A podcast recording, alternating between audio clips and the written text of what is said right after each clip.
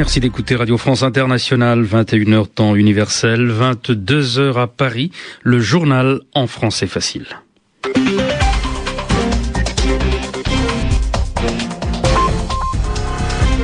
Kasongo Mwema Yamba Yamba avec Charlotte Hydrac. Bonsoir. Bonsoir Kassongo, bonsoir à tous. Dans l'est de la Libye, sous contrôle des insurgés, l'opposition annonce la création d'un conseil militaire à Benghazi, l'embryon de la future armée. En attendant, Robert Gates, le secrétaire américain à la Défense, annonce l'envoi de centaines de GIs et de deux navires de guerre en Méditerranée. Des affrontements ont opposé aujourd'hui à Téhéran des policiers et des manifestants qui réclamaient la libération des opposants Mehdi Karoubi Emir Hossein Moussavi. Euh, placés en résidence surveillée, les deux leaders réformistes ont été transférés dans une prison de Téhéran. En France, Alain Juppé a pris aujourd'hui ses fonctions de ministre des Affaires étrangères. Aussitôt installé au Quai d'Orsay, il a annoncé que la voix de la France est audible dans le monde. Le journal en français facile. La révolte libyenne est entrée aujourd'hui dans sa troisième semaine et le colonel Muammar el-Kadhafi ne contrôle plus que Tripoli et sa région. Tripoli où la population s'organise comme elle peut tant la situation est volatile, instable. Écoutez le témoignage de cet habitant de la capitale libyenne. Ici à Tripoli, nous nous attendons tous à ce que quelque chose se produise et nous espérons que cela se produise rapidement afin que nous puissions sortir de cette situation. Dans les villes les plus proches de Tripoli, il y a de violents combats, mais Tripoli n'a pas encore basculé dans l'autre camp. Nous pouvons encore sortir de chez nous pour aller acheter des provisions. On sort entre 13h et 15h, car c'est souvent après 15h que les problèmes commencent. Les manifestants et les partisans du régime se rassemblent, généralement en milieu d'après-midi. Et là, c'est le début des bagarres et des affrontements.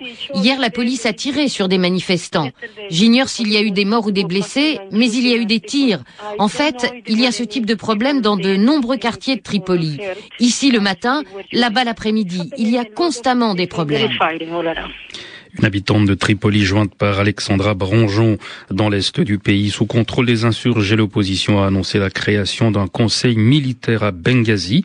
Convaincus qu'ils ne pourront pas renverser le régime par la révolte populaire, les dirigeants de l'opposition veulent demander des frappes aériennes étrangères. Et ce mardi, de hauts responsables militaires américains ont indiqué qu'il n'y a pas de consensus à l'OTAN sur une intervention militaire en Libye. Ils considèrent par ailleurs que la mise en place d'une zone d'exclusion aérienne est extraordinairement compliquée. Malgré cela, Robert Gates, le secrétaire à la défense, annonce l'envoi de centaines de GI et de deux navires de guerre américains en Méditerranée. Comment cela est-il perçu à Benghazi Nicolas Champeau? L'annonce de Washington ne fait pas l'unanimité devant le quartier général de la Révolution où se rassemblent par centaines chaque jour les opposants à Kadhafi. Certains estiment que seule une intervention militaire parviendra à faire tomber le guide. Si nous n'y arrivons pas tout seuls, l'aide américaine sera la bienvenue, nous a dit un avocat.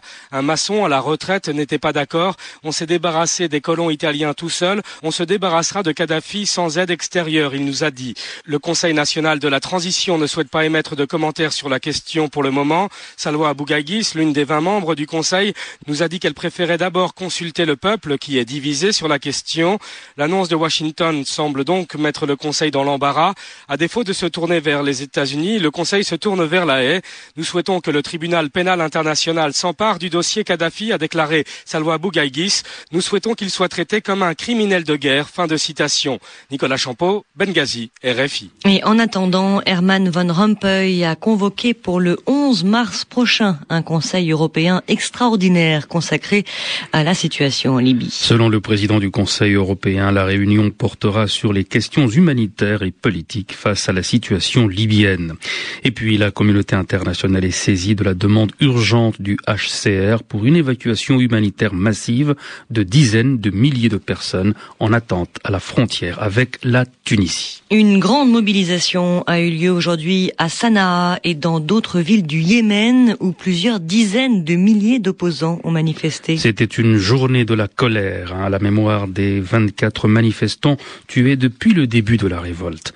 Après avoir proposé sans succès la formation d'un gouvernement d'union nationale, le président du Yémen, Ali Abdallah Saleh, euh, le président donc du Yémen, a remplacé aujourd'hui les gouverneurs de cinq provinces du sud, principalement en raison de leur rôle au cœur des manifestations. En Tunisie, Béji Kaïd Essebsi, le nouveau Premier ministre, annoncera d'ici demain la création d'un conseil chargé d'amender la Constitution avant la tenue d'élections générales. Et en attendant, les démissions de ministres se succèdent. Ahmed Ibrahim, chargé de l'enseignement supérieur, et Ahmed Nejib euh, Chebi, chargé du développement régional, ont rendu à leur tour leur tablier. La rue tunisienne exige toujours le renouvellement complet du personnel politique. La Tunisie, où le mouvement islamiste Ennahda a été légalisé aujourd'hui, 30 ans après sa création. Des affrontements ont opposé aujourd'hui à Téhéran policiers et manifestants qui réclamaient la libération des opposants Mehdi Karoubi et Mirosei Moussavi. Jusque-là, les deux leaders réformistes étaient placés en résidence surveillée. Depuis, selon des membres de leur famille, ils ont été arrêtés et transférés à la prison de Eshmatieh de Téhéran, Siavosh Ghazi. Les sites d'opposition avaient appelé une grande manifestation pour la libération des deux leaders de l'opposition, Mirosei Moussavi et Mehdi Karoubi, mais la présence massive des forces anti-émeutes et des miliciens islamistes dans le centre de Téhéran a empêché tout rassemblement. Selon des témoignages directs, les partisans du pouvoir avaient occupé les principales places et avenues du centre de Téhéran, notamment la place Enrelab ou encore les alentours de l'université de Téhéran. Les sites d'opposition ont rapporté des incidents sporadiques. Des témoins ont également rapporté des arrestations. Un peu plus tôt dans la journée, le procureur général du pays a démenti officiellement l'arrestation des deux leaders de l'opposition, désormais qualifiés de contre-révolutionnaires. Les sites d'opposition Calamé avaient annoncé l'emprisonnement de Mirosel Moussavi et Mehdi Karoubi. Ils sont soumis à un régime de résidence surveillée et n'ont plus aucun contact avec le monde extérieur. Visiblement, le pouvoir iranien a décidé d'utiliser les grands moyens pour empêcher l'opposition d'agir. L'Union africaine accorde un mois de plus au panel de cinq chefs d'État africains chargés de formuler une solution politique d'ensemble en Côte d'Ivoire. Une solution qui sera obligatoire pour toutes les parties ivoiriennes. Une nouvelle réunion du panel est prévue à Nouakchott le 4 mars, en présence cette fois du président Blaise Compaoré du Burkina Faso, qui n'avait pas effectué le déplacement d'Abidjan le mois dernier. Au Mali, le colonel-major Mami Koulibaly, le directeur des services de renseignement maliens a été limogé aujourd'hui. Oui, au lendemain de l'évasion de Bachir Simoun, le jeune Tunisien qui avait lancé un engin explosif contre l'ambassade de France à Bamako en janvier dernier. Les services de Mami Koulibaly avaient la garde du terroriste tunisien de 24 ans qui était gardé dans un lieu secret. L'étoile montante de la scène politique allemande a démissionné de toutes ses fonctions. Théodore, Karl Theodor zu Gutenberg, le jeune ministre de la Défense, cède aux violentes accusations de plagiat, de tricherie, pour sa thèse de doctorat en droit soutenue en 2007. Au moins deux plaintes ont été déposées en justice contre celui qu'on surnomme désormais le baron du copier-coller. Le 23 février dernier, l'université de Bayreuth lui avait retiré son titre de docteur en droit. En France, Alain Juppé a pris ses fonctions au Quai d'Orsay, au ministère des Affaires étrangères. À la faveur du dernier remaniement, l'ancien ministre de la Défense a remplacé Michel Alliot-Marie. Pour lui, la voix de la France est entendue dans le monde. Alain Juppé. Je sais que la voix de la France est entendue dans le monde. Et quand j'entends dire le contraire, je me dis qu'hélas, la polémique politicienne l'emporte souvent sur euh, l'objectivité. Notre voix est entendue aux Nations Unies. Ce n'est pas à vous que je rappellerai que c'est sur une initiative à la fois britannique et française que le Conseil de sécurité s'est saisi de la question de la Libye.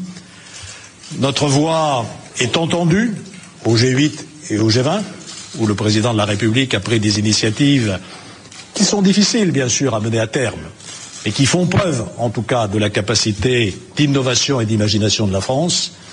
Notre voix est attendue, entendue à Bruxelles, au cœur de l'Union européenne, où là aussi, la France montre la voie, et où le président de la République a su, en particulier, faire avancer euh, un dossier qui n'était pas évident, qui est celui euh, de l'intégration économique et financière de l'Union.